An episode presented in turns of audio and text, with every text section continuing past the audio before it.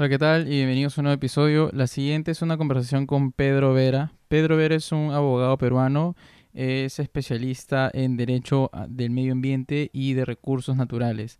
Pero además es eh, el primer abogado canábico del Perú, es fundador de LLDR Consultoría y además de su marca en Instagram llamada The Stoners, The Stoners Lawyers, más conocido como The Dude.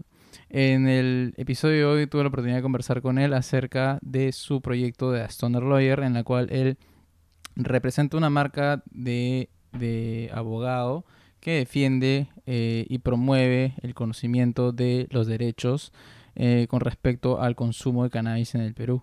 Eh, muchas veces en sus, en, sus, en sus contenidos se puede apreciar cómo Pedro defiende eh, a, los, consumidores de cannabis en el Perú, sobre todo aquellos que están siendo aprovechados eh, o abusados de manera injusta eh, por el sistema legal y por los vacíos legales y además la falta de conocimiento que hay sobre el tema. Entonces, esa ha sido una conversación bien específica en torno a ese tema y ha sido bastante este, educativa, bien puntual, ya que es muy difícil tener claro estos, estos temas, son de suma importancia porque en muchas ocasiones para aquellas personas que se puedan, este, pueden estar, pueden consumir cannabis este, y no sepan cómo defenderse ante un abuso legal, eh, este episodio hemos, hemos conversado un poco sobre estos temas. Así que nada, los invito a ver y por favor no se olviden de compartirlo, darle like y suscribirse al canal para apoyar y seguir haciendo episodios como este. Muchas gracias, nos vemos en la próxima.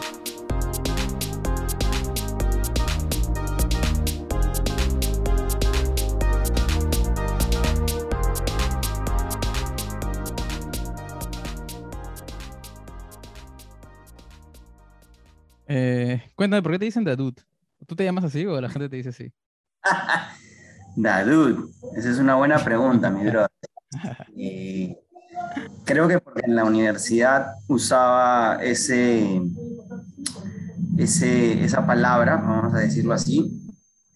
Eh, y luego vi una película que se llama The Big Lebowski, ¿no? La puedes ver, que es una película que parece los hermanos Cohen, por ahí tengo el, Blu-ray, de Big Lebowski, que hay una persona que se llama, eh, o sea, apellida Lebowski, Lebowski. Y eh, él mismo se hace llamar The Dude.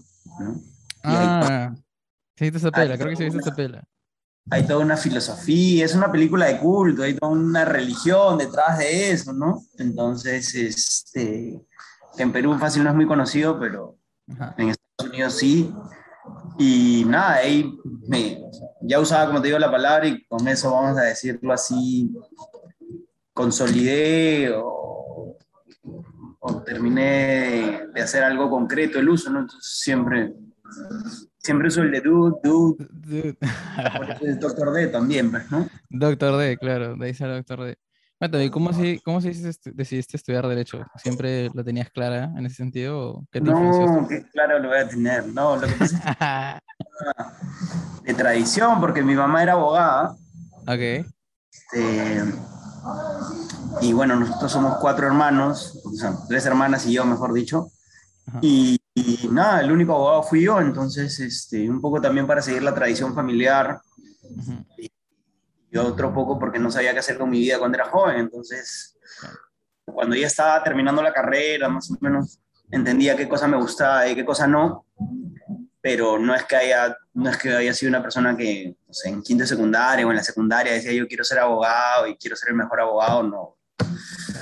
Me metí a estudiar y cuando ya estaba acabando me di cuenta que, que habían cosas que me interesaban, pero lo chévere es que cuando ya siendo grande, habiendo ejercido casi 10 años, es que se me ocurre esta idea de hacer eh, doctor D de Stoner's Lawyer y es algo con lo que me, que me gusta bastante, ¿no? O sea, que me gusta bastante, que, que puedo, que me siento feliz de ejercer lo que sé, ¿no? Porque no es como mi trabajo del día a día. Trabajo en una empresa como todo el mundo. Estás en el sector minero, ¿no? Eres eres abogado especialista en derecho ambiental, ¿no? Claro, en recursos naturales. Y trabajo en extractivo, en minería. Siempre he trabajado en minería. Pero es lo que yo noto con el cannabis es que, al igual que los minerales, son un commodity, ¿no? Un tema de mercados internacionales que se cotizan, que tienen un valor, que tienes una regulación. Y ya, eso es, finalmente son las reglas que están establecidas en las leyes lo que terminan eh, dándonos trabajo, vamos a decirlo así. Claro. O sea, tú al inicio estabas estudiando Derecho y en un momento dijiste, sabes que creo que lo que sé se mezcla un poco con mi, con mi hobby, este, y hiciste fundar Stoner Royer. ¿Cómo fue Más que no, terminé de estudiar. O sea, terminé dos veces. Yo he ido a la facultad de Derecho dos veces. Tengo dos títulos de abogado, ahí te puedes meter a su NEDO y lo buscas con mi nombre. ¿Dos de abogado, dos pregrados? Claro, o sea, dos títulos profesionales. Un pregrado, dos títulos profesionales. El pregrado te dan un bachiller. Título profesional con tu tesis así como un abogado, perdón, como un médico que le haga el de médico cirujano y luego ah, un título profesional más como que fueras, no sé, pues este, otorrino nalingol o, o, pediatra, ya, lo mismo, pero para abogados es una especialidad, en mi caso fue recursos naturales y medio ambiente. ¿Y de ahí cómo fluyó lo de eso? Hasta eso no existía Doctor D, tío. Doctor D un día porque en mi chamba veo temas penales mucho más complejos quizás temas de tráfico de drogas, quizás este, homicidios, entre otros. Y eh, ahí está, o sea, la regulación penal es la mayor regulación en cuanto a cannabis eh, se refiere en Perú, pues no es la que más reglas tiene. De ahí la regulación medicinal es reciente. Pero yo eh, empecé esto fue por un tema de detenciones a usuarios, ¿no? Usuarios de que eran detenidos y tratados como delincuentes, ¿no? lo cual no debería ocurrir en un país como el nuestro porque la regulación no está establecida de esa manera, ¿no? Mm. Claro, ¿y a ti te pasó? O sea, a ti te pasó en algún inicio y tú también supiste defender. A mí que me hayan detenido, no.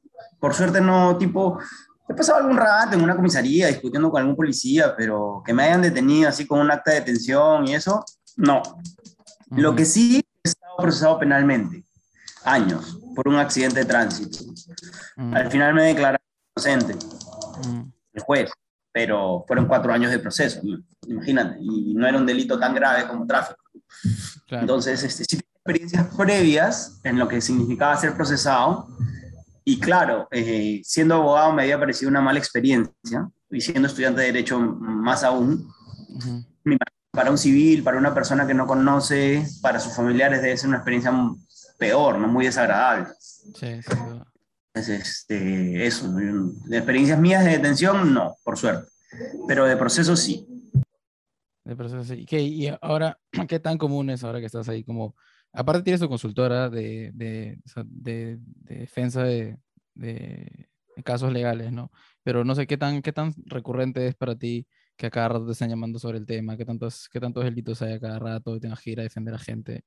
¿Es muy común ese tipo de abuso eh, a gran escala en el Perú? Sí, yo te diría que ese abuso es permanente. ¿ah? O sea, tipo, ahorita acabo de hablar con un chico que ha sido detenido en Caraballo y ayer mismo me llamaban unos chicos que habían sido detenidos en la planicie. Y con todo llegamos a contratar, ¿no? O sea, eh, dado que cada vez se especializan más los servicios, hay más abogados, obviamente esto tiene un costo, ¿no? Todo por el desplazamiento y las horas hombre que te requiere asistir a alguien, quizás no por lo complejo de los procesos. Y, y, sí, claro, o sea, tipo, podrías tener una chamba a tiempo completo de atender a la gente, pero no hay una cultura de uso de servicios jurídicos, ¿no? Todavía la gente no está muy familiarizada a utilizar abogados, la policía siempre les recomienda que no, que no llamen, que no, que con el abogado todo va a ser peor. Entonces es... O sea, pero para meterte miedo.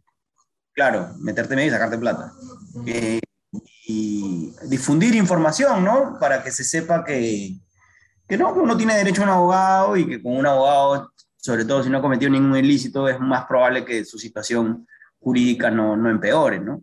Pero sí es permanente, o sea, es, es algo que no, no, para, no va a parar hasta que, ni siquiera en los países en, en, los que es legal paran los delitos por tráfico de drogas, ¿no? Claro, claro. Pero ¿en qué situaciones acá es delito? O sea, ¿cuándo es un delito fragante? En el caso de que realmente sea un delito, ¿no? Y, no sea simplemente un abuso exagerado por, no sé, por fumar marihuana en la calle, porque eso no es un delito tampoco.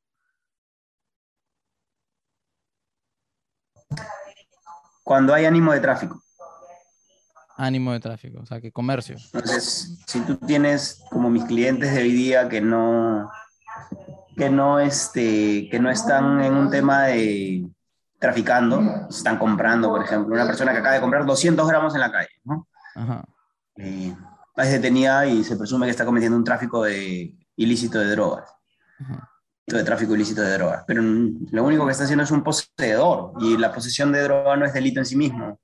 Entonces, este, ahí tenemos un caso de eso, ¿no? Y, es, es, más común de lo que crees, ¿no?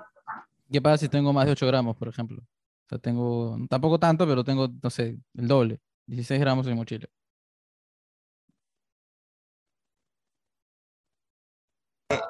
Ya, lo que pasa ahí es que este, lo que pasa ahí es que esa presunción está mal interpretada. O sea, tipo ya vives en un país en que la comprensión lectora es pobre. Entonces, poner ese tipo de reglas en un código penal lo que hace es que la policía sea la llamada a analizar e interpretar lo que dice ahí. Entonces, y no solo la policía, los fiscales y los jueces, porque yo me cruzo con fiscales y jueces todos los días que piensan así, entonces te dicen, más de 8 gramos es delito. Ok. Esa vaina es una reducción lógica eh, absurda. Absurdo. Lo único que me podría decir o afirmar alguien es que más de 8 gramos se presume que es delito. No puedes afirmar más que eso. No es lo mismo. Pues. Y la gente no se va a la cárcel ni puede ser condenada en base a presunciones la gente tiene que ser condenada en base a pruebas, en base a delitos probados, ¿no? Entonces, las detenciones se dan por una presunción y no se deberían dar por una presunción, ¿no? Se deberían dar por, flagrancia delictiva, como dices tú. Eh, y el problema es pelear ahorita con eso. Pelear con jueces, con fiscales, con policías que no entienden que tener más de 8 gramos tampoco es delito. El delito es tener, así sea, un gramo con la finalidad de vender porque bajo la lógica de los 8 gramos no habría microcomercialización por debajo de 8 gramos, ¿no? Claro, lo que es menos de 8 gramos mm, ya no se ve. Pero no, no, eso, no es lo que dice el código. El código dice, yo presumo que un ciudadano puede tener hasta 8 gramos y no ser traficante. Si tiene más de 8 gramos, presumo que puede traficar, pero lo tengo que probar. Pero eso no mm. quita que tú 8 gramos y ser traficante. ¿no? ¿Qué pasa que un paquetero que sale con 3 paquetes de 2 gramos a venderlo? O 4 paquetes de 2 gramos está cometiendo microcomercialización, pero tiene una posición no punible, pero tiene una posición destinada al tráfico. Entonces, ese análisis, tipo, o ese tipo de debate jurídico, analítico, crítico, no, no lo hacían, pues, ¿no? Y ¿qué tenías? Tenías el monopolio de la policía, o los policías corruptos, haciendo, haciendo su agosto, ¿no? Porque su agosto literal, porque encima celebran Santa Rosa estos señores, ¿no?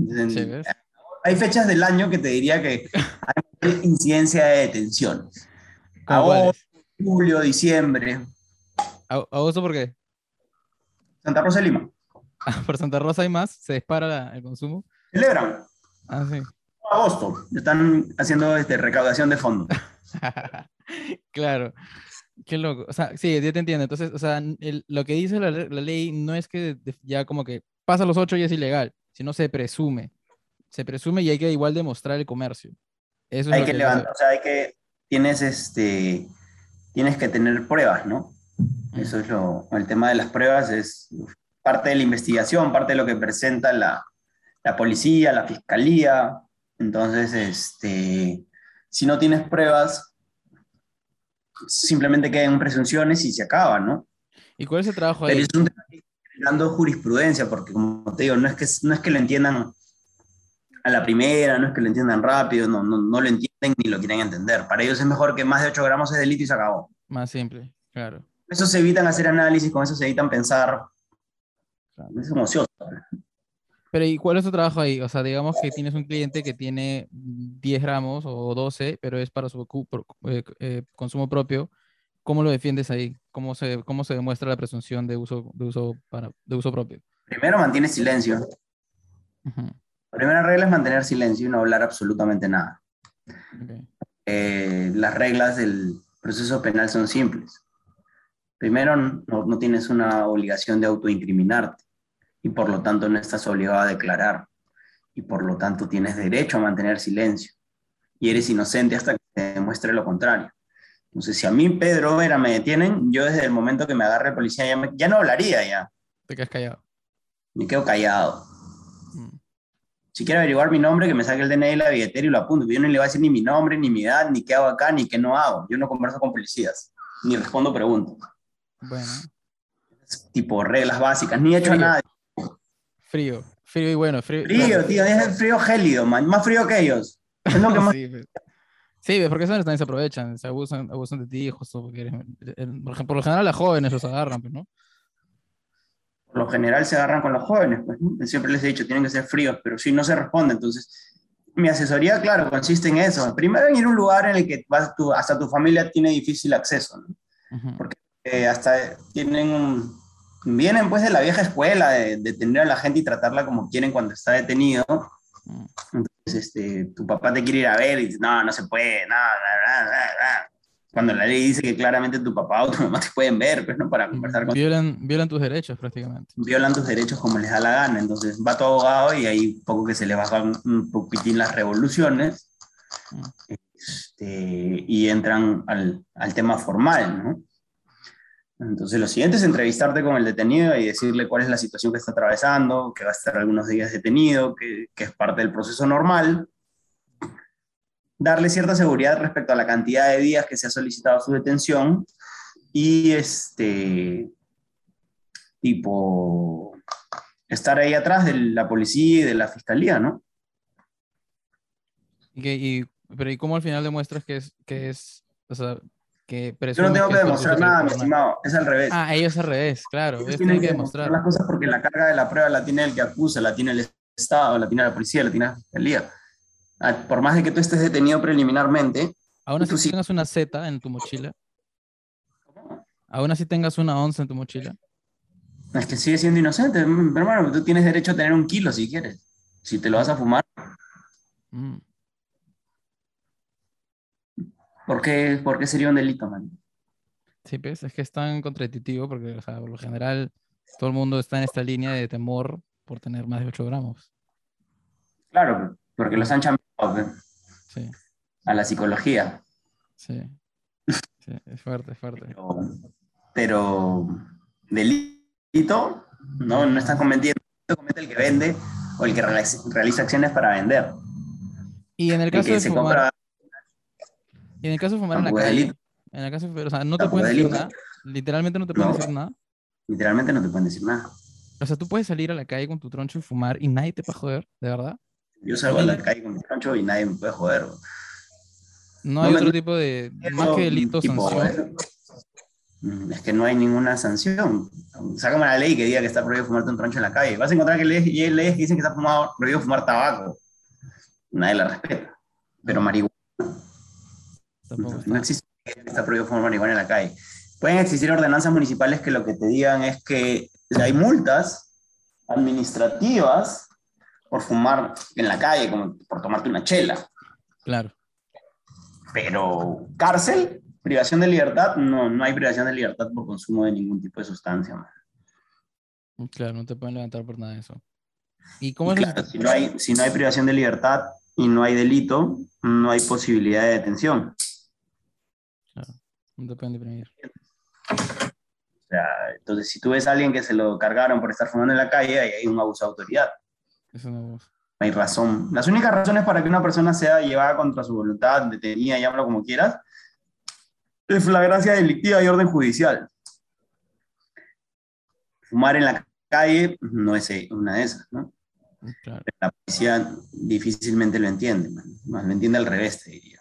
¿Y te pueden incautar también? ¿Te pueden decir cuando siempre te dicen dame esa vaina o te la quitan, cosas así? Eh, en principio, si fuera menos de 8 gramos no lo tendrían que hacer. Más de 8 entendería que tiene cierta legitimidad.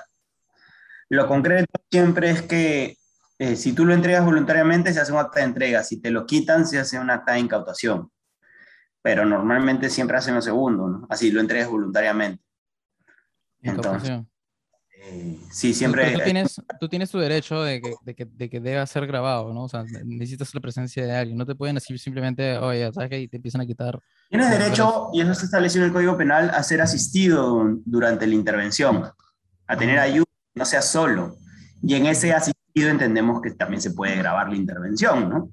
Claro. la mayoría de los casos que yo tengo, las intervenciones no son grabadas y en realidad lo que señalan las actas no se ajusta a lo que sucedió en la realidad de los hechos. ¿Por qué? Porque la policía se inventa cosas porque la detención nunca se hace conforme a ley, ¿no? Siempre por un soplo, por un agente provocador. Entonces, eso hace que, que tengan que mentir en las actas. Por eso las actas nunca guardan consistencia, siempre son incoherentes. Si tú lees un expediente de drogas, te vas a dar cuenta que... No parece real. Sobre todo, que, que todo está inventado y que nada cuadra, ¿no? Claro, claro. ¿Y cómo es la situación actual ahorita en, caso del, auto, del autocultivo? O sea, en el caso de que, por ejemplo, tú quieres tener tu propia marihuana en tu casa. ¿Se puede? ¿Y hasta qué situaciones? ¿O dónde está el límite de la legitimidad de poder hacerlo por, tu propia causa? Lo que pasa es que tú puedes tener todas las plantas que quieras, pues, ¿no? No puedes tener una sola planta para venderla. Se aplica la misma lógica. La misma lógica. Y luego, nuevamente, hay, una, hay presunciones. Más de 100 plantas te van a considerar comercializador y menos de 100 micro. micro. Ningún usuario particular va a tener más de 100. En realidad te diría que no tienes más de 20, un usuario individual. O sea, ¿cuánto deberías tener máximo como para que no, estés tranquilo en tu casa? Yo no tendría más de 20 plantas. 20 plantas. Pero para un policía una planta es lo mismo que 99. Sí, sí, sí. O sea, no sé, tipo, qué tranquilidad te va a dar eso. el riesgo es el mismo, man. Sí. O sea, no la vas a poder tener en tu terraza y que todo el mundo la vea, ¿no? Claro, claro. O sea, en verdad es algo que está en tu, en, tu privacidad, básicamente, ¿no? O sea, no, no tienen derechos a... Es como tener una revista pornográfica, pues, brother, la guardas en tu cajón y nadie tiene que estar viendo. Comprarte un consolador, eso a nadie le importa. Son tus cosas, ¿no? Claro. Claro. Interesante. Y en el caso de la, de la, de la, de la, la regulación actual de la planta de la, del consumo medicinal, ¿cómo uno puede realmente, o sea, es, ¿qué es medicinal en, en ese sentido? O sea, por ejemplo, si yo quiero hacerlo para, tengo insomnio, ponte, ¿aplica? O sea, ¿puedo, puedo, puedo aplicar a decir... Claro que aplica, hermano. Yo tengo dolor crónico. ¿Tú tienes dolor crónico? Múltiples lesiones deportivas, brother. Medio cuerpo roto, más o menos. Todas las mañanas levanto y me duele y por lo tanto quiero consumir cannabis todos los días de mi vida y nadie me puede limitar en eso. Tienes insomnio, tienes ansiedad. Por suerte la ley no establece ningún tipo de limitación porque además la ley no podría establecer ningún tipo de limitación. La limitación la van a poner los médicos. Pues, claro. Y como la ley peruana dice que cualquier médico cirujano te lo puede recetar, el médico que considere te lo puede recetar. Pues. O sea, va a depender más del médico en realidad. Porque estás hablando de, de un uso medicinal. Pero lo, que pasa es que ahí ya pues tienes una discusión teórico-filosófica, porque para mí la salud es un concepto tan amplio que la, salud puede ser que simplemente me sienta bien, olvídate del dolor crónico. Me levanto en la mañana y me dé ganas de fumarme un troncho y que eso determine que yo me sienta. Para mí es salud. No me importa lo que piense el doctor o, si el, o un psiquiatra o el ministro de salud. Yo me siento bien y eso le hace bien a mi cuerpo se acabó, no necesito que, que, alguien me certifique que eso es así o que una ley diga que fumar no vale. ¿Por qué? Porque la salud no, no la determinan las leyes, pues, ¿no? La salud es un estado individual, personal, ¿no? Es eso, o sea, más allá que tenemos una regulación medicinal avanzada, de ninguna manera la regulación limita, ni puede hacerlo. ¿Y, cuál es la diferencia de, ser un consumidor normal de marihuana, que obviamente igual está en, sus, en, su, en su legitimidad de poder hacerlo, con alguien que ahora se declara o le han dado el, permiso de hacerlo de manera legal porque es un paciente? ¿no? Es que el paciente va a tener un, médico, pues, ¿no? Un control, una dosificación. Mm. Es eso, ¿no? Es lo que establece la norma. Mm va a consumir ciertos productos que están regulados, principalmente derivados del, del CBD. Claro. El usuario, no, el usuario recreativo consume lo que consigue. Claro, o sea, el, que tiene ahorita, por ejemplo, una enfermedad es el que está habilitado a poder comprarse productos, pero más con CBD. O sea, no, no puede, no, no necesariamente. Más con CBD porque el mercado lo que te vende es eso. Pero podrías.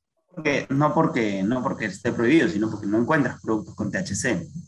Claro. Claro, claro. ¿Qué es, lo que uno, ¿Qué es lo que uno debería hacer en todo caso si es que, por ejemplo, está a punto de afrontarse una situación de abuso policial y, y, lo, lo, van a sembrar o, o, en general están como que abusando de él? ¿Qué es lo primero que debería hacer? Tiene que tratar de comunicarse inmediatamente con sus familiares, con su abogado, pero además tiene que grabar. Grabar. Lo más importante es grabar. Últimamente la gente a veces se olvida, se queda congelada y lo que fuera, pero lo que tienen que hacer es este, grabar.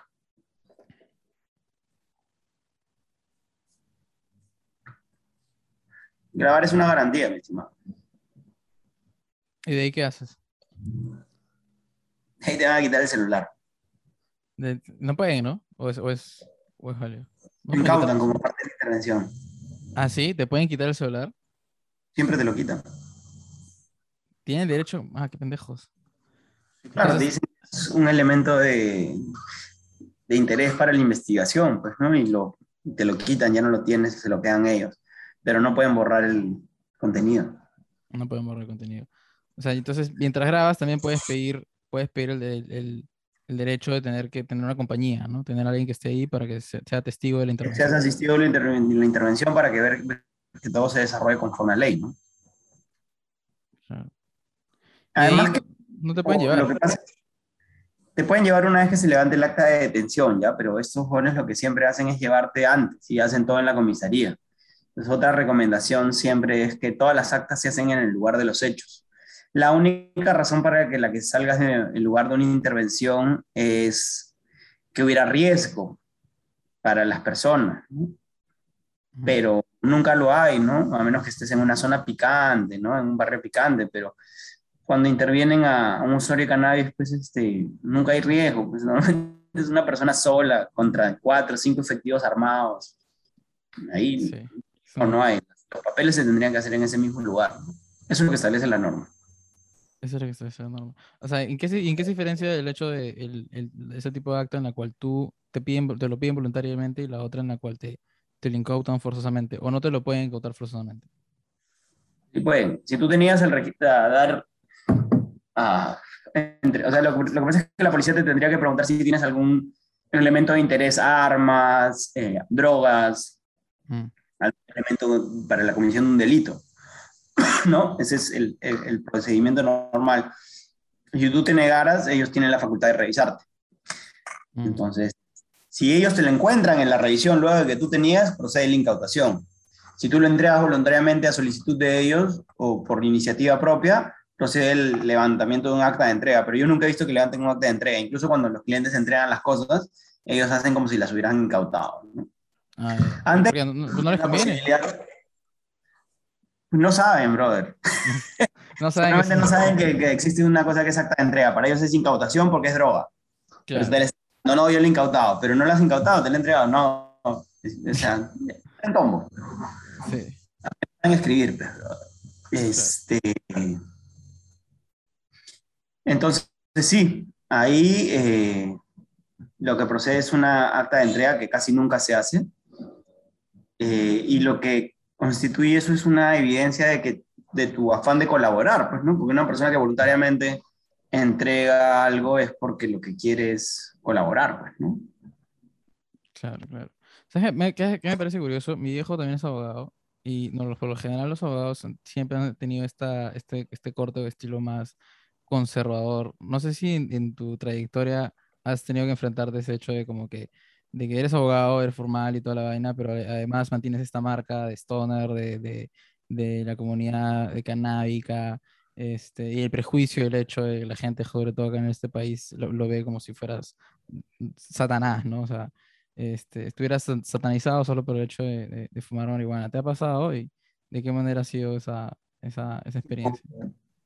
Que me ha pasado a mí, ¿en qué sentido? En que, me, que no me... O, sea, que no Ponte en la chamba, no lo sé, en la vida general, o sea, tipo que te afecte tu marca, tu marca personal como un abogado formal por el hecho de, de consumir marihuana.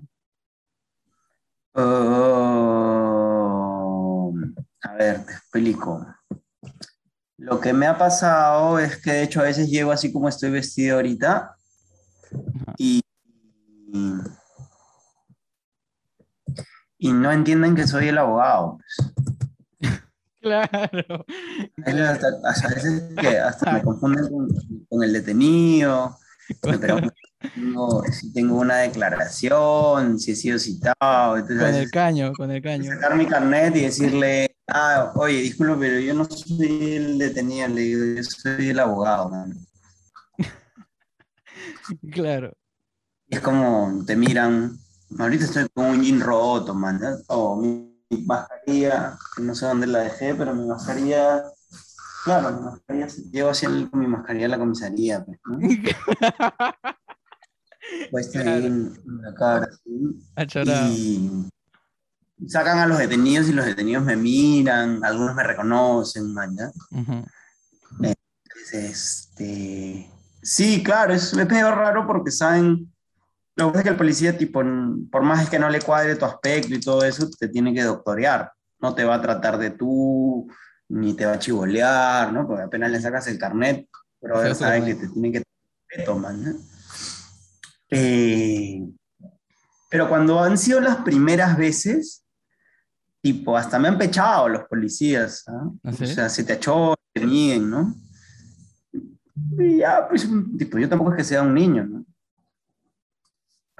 Eh, tampoco es que sea un niño y, y tampoco es que, que no, no he trabajado, no, no, no, en el tema penal toda mi vida de drogas, pero he trabajado, entonces ya uno adquiere experiencia profesional, ¿no? Cancha, vamos a decirlo así, sabe manejarse, pero sí, tipo, la juventud también es algo que no les cuadra, porque los, los suboficiales o la gente que está a hacer cargo de esas investigaciones son veinteañeros, pues, ¿no? A lo mucho treintañeros. Así son, ya, son chivolos. Son chivolos. Igual uno les parece chivolo, ¿no? Porque están acostumbrados a tratar con gente más vieja y además con gente que ve la lógica de las drogas como ellos. Algo malo, no, no alguien que... los policías hasta se dan cuenta a veces que yo vivo en una sola comisaría, man. No me cuenta nada, man. Eso me Es decir, oh, dicen que has venido locazo, man. Que, que, que, se molestan porque dicen que creen que, se, que no nos damos cuenta. A mí no me hace nada si se dan cuenta o no se dan cuenta. Man. Yo puedo, te razono más rápido que todos ellos. Man. Entonces, este, mm, por eso, tipo, y eso es parte, marca la diferencia. Parte de la marca, marca, parte de la imagen es, brother, este, los consumidores de cannabis no son una lacra, man. son altamente funcionales, man. Te voy a demostrar. Entonces. Claro, soy yo mismo. Y al comienzo puede ser algo malo, pero después dije, no, brother, esto es para demostrarle, o sea, que sepan, man, ¿no? Sepan que sé más que el fiscal, que sé más que el juez, man, ¿no? Y ya. Y no necesito usar corbatita. Y que no necesito usar corbatita. Sí, pero una vez me aparecí con mi pueblo de los caballeros del Zodiaco y una me dijo, me dijo, oye, ¿cómo vienes así vestido? Que nos está faltando el respeto. Y le dije, oye, aguanta, aguanta, aguanta. ¿Quién te dijo eso, policía? La fiscal. Ah, la fiscal. Flores, y le digo, y había abogados ahí en otros casos y la miré. Además que la flaca me comenzó a hablar así porque lo había hecho declarar a mi cliente en Marrocado. Y le digo, ¿te parece bien que declare en Marrocado a alguien? Mínimamente para declarar uno tiene que estar suelto, no lo vas a declarar con las manos atrás, eso está mal, le digo. Y me miró así, me barrió de arriba abajo la doctora. Y me dijo, ¿y usted por qué viene vestido así? Y le digo, ¿qué? ¿Por qué? Porque, le digo, ¿has visto este lugar? O sea, me, 10 personas adentro. ¿Y tú crees que voy a poner un terno de los que tengo para ir a esta cochina comisaría? ¿Y quién va a pagar la lavandería? Le quería decir. Y ya encima ponemos malcriado y decirle, ¿y tú has visto cómo estás vestida? Ni que estuvieras en sastre, man. Estás horrible, estás hablando, man? Flaca. O sea, mírate, man. O sea, mi ropa ahí donde la ves rota probablemente vale más que todo lo que tengas puesto, pero no, no jamás voy a discutir eso, man.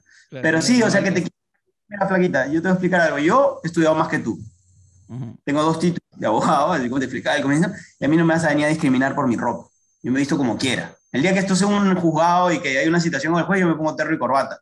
Pero si es así, nomás hay diligencia a nivel policial, considero que estoy bien vestido. Man. Entonces, sí, te achoran, pues se te achoran todos, te quieren bajar y te tienes que volver más achorado, pues, ¿no? No hay otra man. Porque no es, no es como trabajar pues para un privado, una empresa, que todo es... Hay un código ético. todo es bonito, ¿no? No, esto es un lugar donde la gente fiscal lidia con delincuentes, Entonces, debe pensar que eres el abogado de un delincuente, man. Pero así el abogado de un delincuente no merece respeto. Entonces, yo no le estoy juzgando las ropas, ni las apariencias, ni si vino peinado o no, ¿no? Y a los policías tampoco. Yo los dejo ser, entonces a mí también me tienen que dejar ser, ¿no? Nadie le falta respeto por estar vestido de una manera u otra. Claro, claro. Además rompes paradigmas, rompes prejuicios, porque o hay gente que se deja llevar por esas vagas y llega un huevón que está mucho más formado te quedas con la boca abierta. ¿Qué vas a hacer? No, queda, no te queda otra, porque al final lo que importa es lo que sabes. Si puedes estar, puedes estar vestido como chucha quieras, pero tienes, sabes tus derechos, reconoces tus derechos y sabes el límite de cómo tratarte y cómo te deben tratar. Literal, bro.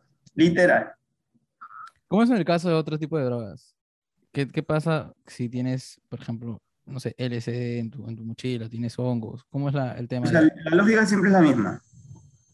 Mientras no sea este para tráfico no hay delito. Pero es la misma, esa es presunción. pero se presume que sí, pues si tienes más de una droga, la ley te dice que presumimos que hay delito. O sea, hay que probarlo, ¿no? Si no se puede probar, se cae, ¿no? Eh, ¿Y te detienen también o tampoco? ¿Cómo? ¿Te detienen o no, no te pueden detener por...? por sí, siempre te van a detener. ¿Pero la detención es legítima? Sí. claro. Porque la detención sí la pueden amparar en la presunción. Mm. O sea, cuando presumen es cuando... investigar, ¿no? Te detienen condenando. Investigan para investigar. Tienen un tiempo, como 15 días para ver si esa presunción tiene un sustento o puede ser validada, o si no, no. Y tendrían que liberarte y archivar, ¿no? Y esos 15 Pero la lógica es en la cárcel. Una colección de drogas en tu casa, brother, mm. para drogarte cuando tú quieras y no es delito, ¿no? Porque sería delito además, o sea, ni que vivieras pues en China, en Singapur, donde ya no hay libertades individuales. Tú vives en un país en el que la libertad individual es un pilar fundamental, pues, ¿no? Entonces, si la, libertad individual es un pilar fundamental, tu derecho al libre desarrollo de la personalidad y por ende a drogarte con lo que quieras, puta, es casi restricto, man, Sobre todo si es tu desarrollo de personalidad. íntimo, ¿no? Claro. O sea, ¿A quién hace droga? Pues, claro, claro. Nadie, pero... Pues, o sea, al final toda la lógica con todos los tipos de drogas es la misma. En verdad, la, la, la, no es delito consumirla, no es delito que la tengas, el delito es que hagas comercio, hagas tráfico. Y mientras tanto, te presumen o no de acuerdo a lo que ellos crean, ¿no?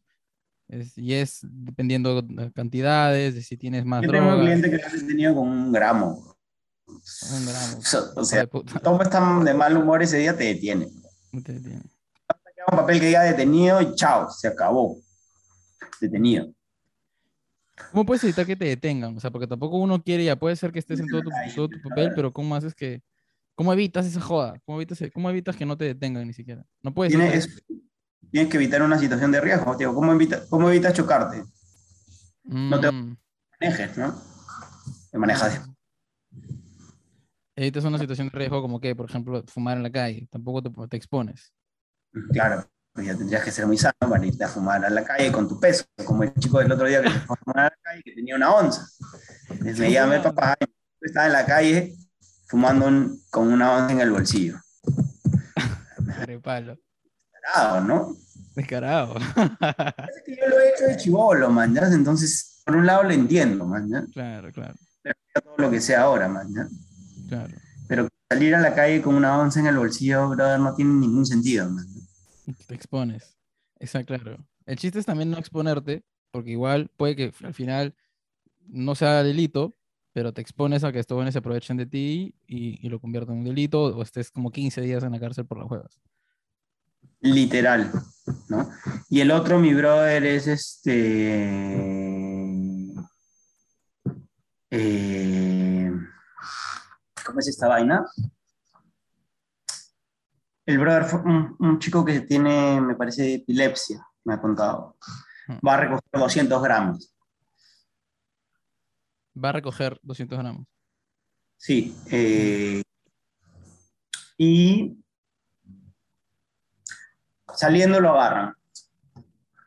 Entonces ya por mi experiencia es ya, ver, lo más probable es que o conocen a tu dealer y tu dealer te centró, o le están haciendo seguimiento a tu dealer y como les da flojera agarrarlo, agarran a todo el que está saliendo para que le, o le tiren dedo o, le suban sus méritos por detener. Tú sabes que a la policía le dan méritos por detener gente. Ok. Ahí, Justifican su chamba, para justificar su chamba. Justificando su chamba. A través, el problema del enfoque de la política de lucha contra las drogas es chífense a los usuarios, cuando en realidad el usuario está fuera del sistema penal, o sea, el sistema penal no, no está diseñado para sancionar al usuario. El mm. usuario es un, ciudadano y además es una víctima del problema. Pero ¿contra quién se la agarra? Ah, vamos a agarrarnos con los usuarios. Claro. Entonces, eh, el chico no había hecho nada, se había comprado su monto para él y ahora afronta un proceso con una, contra una fiscalía especializada en tráfico ilícito de drogas porque ya lo alucina comercializado. Mm. El chico solo fue a comprar sus 200 gramos. Pero en ese caso, si, si, lo, si, si descubren que iba a comprarlas, o sea, esa hueá sí es ilegal. O sea, el proceso de adquirirlas. Porque eso no es comercio. Comprarlas no es comercio. Comercio es el, que, el comercio es el que la vende, ¿verdad? El que quiere generarse un ingreso. Los actos destinados a la fabricación, adquisición o lo que fuera para el propio consumo, incluida la compra, no son delitos. Ah, no me jodas, ¿la compra no es un delito? No, bro. Si, yo compro, lo cagan al otro, no a mí. Claro, normalmente te detienen para que digas yo lo compré en tal dirección a tal persona y lo cagan al otro, pero a ti, compraste para ti, pues, ¿no? ¿Cuál es el delito? Ah, no, me estás Eso es traficar. Eso sí es un boom, ¿ah? de verdad que eso sí es un boom. La gente pero es que esa vaina es un mundo de entender a la gente, bro. ¿Qué No te escuché. Se les hace un mundo entender a la gente esas pequeñas, esos pequeños detalles. Sí, pues, sí, sí, sí. el tema es tan simple como el, delito es el que te digo. No, el delito no es comprar. Tú puedes comprar todo. Y eso ya está escrito hace años, desde el año 96. O sea, ya lo han analizado y recontrainvestigado. Hay resoluciones de la Corte Suprema y todo. Poseer, tener, tener un kilo en tu casa, eso no lo vuelve delito. El delito lo vuelve el hecho de que tú quieras traficarlo. Mm. Te das cuenta que es un delito de peligro abstracto, porque ¿cómo van a saber que lo quieres traficar? Entonces, normalmente, ¿dónde se, se, da cuenta de esto? ¿Dónde se, se, se, descubre esto? Cuando hay movilización, cuando hay traslado. Ahí normalmente es un traficante, ¿no? Cuando hay un lugar de venta. Mm tipo los cultivadores que hoy existen, ¿no? los clubes. Ninguna, ningún policía va y levanta un acta y solicita una autorización para ingresar a un domicilio donde están cultivando, porque tendría que sustentar que se está cometiendo un delito. Y si bien en el Perú no existen muchos de esos casos, tú ves la jurisprudencia en países extranjeros y se requieren pruebas para ingresar a un domicilio en el que incluso se pueda visualizar una planta, ¿no? Porque las plantas en sí mismas no son un delito. En Perú todavía no hemos llegado a ese nivel de análisis, pero es lo, lo, siguiente que va a pasar porque la gente cultiva. Claro, sí, sí, sí, sí, sí que la gente cultiva. Sí. O sea, pero igual sí, sí, sí se puede y no, te pueden decir nada porque ¿sabes? estás en todo tu derecho y es tu privacidad. Y, la policía no puede acceder a menos que tenga un, un sustento y con un, y con un fiscal. O sea, uno, una policía no puede ir así nomás a intervenir de tu casa.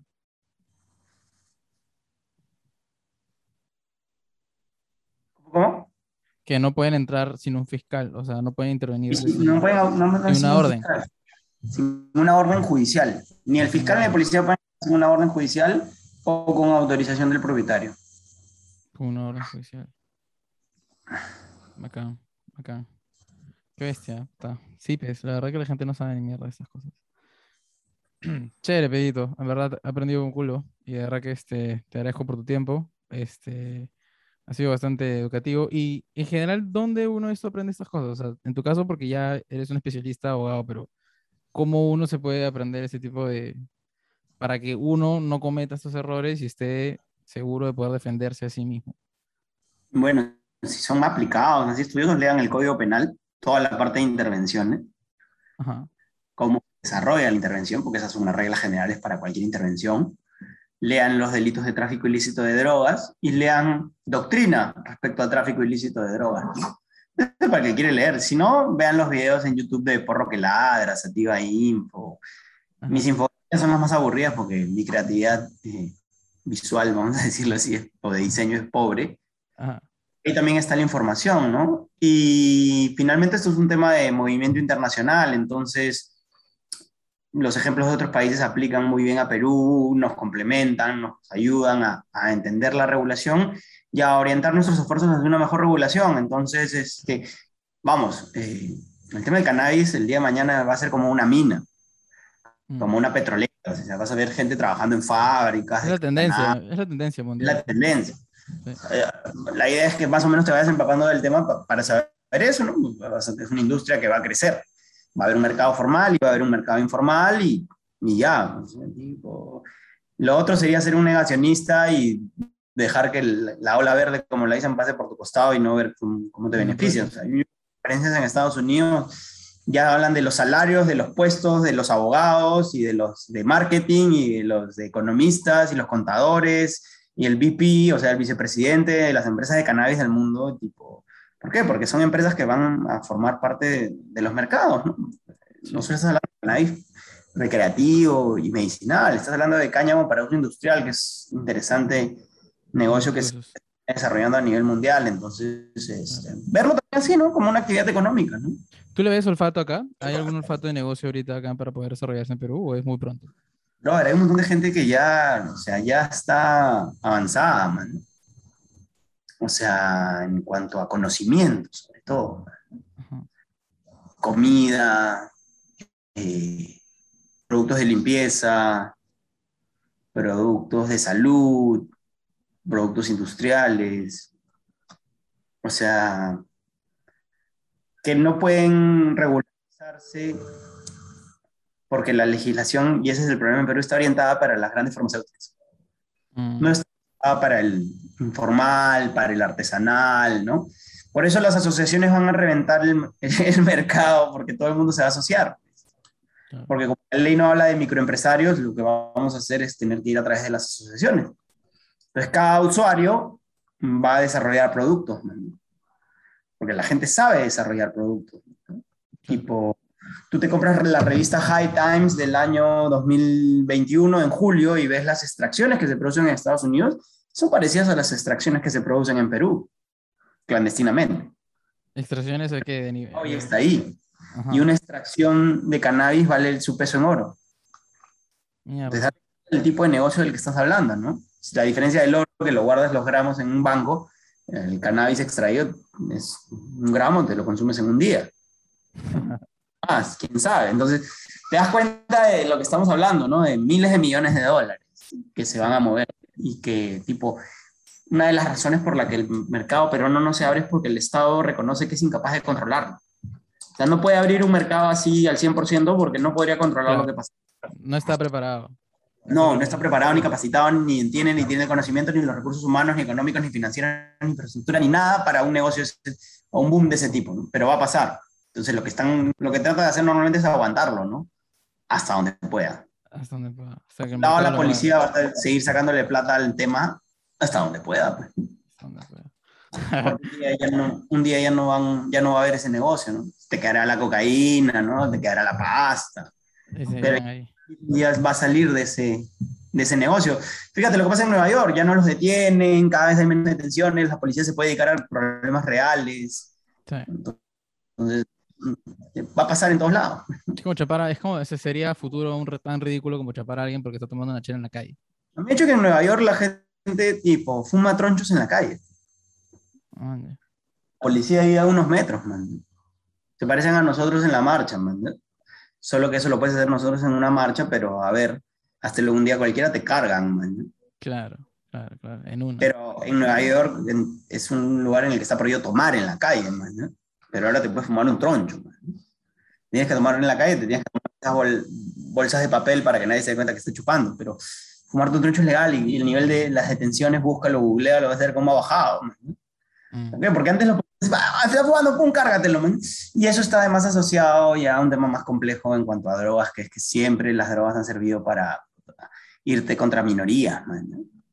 Ah, sí, eso sí es cierto. En la cárcel, ¿cuántos presos blancos hay por cannabis y cuántos ah. presos indígenas o de... Negros. Antes o negros, puta que, bro, olvídate. Te das cuenta de cuál es el juego, man. Siempre es el mismo, man.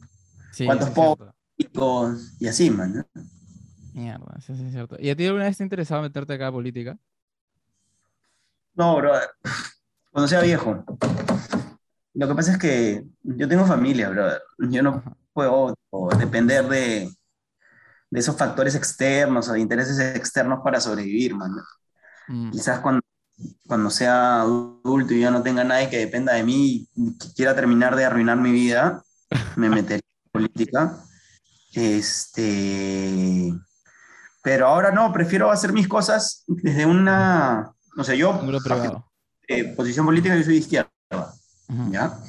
Sobre todo por el tema de respeto de derechos humanos, libertades, odio, odio, odio a las autoridades y etc. Pero, pero no, tipo, cuando me evalúo si formar parte de alguna organización política, eso no, prefiero ser una persona independiente en realidad, porque no me gustaría responder por un grupo y eso, ¿no? Ya suficientes problemas tengo defendiendo a todos los canábicos como para ir a defender a los políticos, que además son indefendibles. Los políticos, tipo, su negocio es ese, man. Es este, hacerte creer que los necesitas y vivir de tu plata, man. Y es ya, eso es tipo, me parece bajo, man. Es una organización, es una organización que Quiero vivir de mi trabajo, ¿no? Que vivir de la gente. Claro, claro. Bacán, Pedrito. Muchas gracias por, por la oportunidad. Es un gusto. Ojalá pueda verte acá. Igualmente, igualmente, Salvatore. Ya nos estamos viendo y conversando. Chévere. Gracias.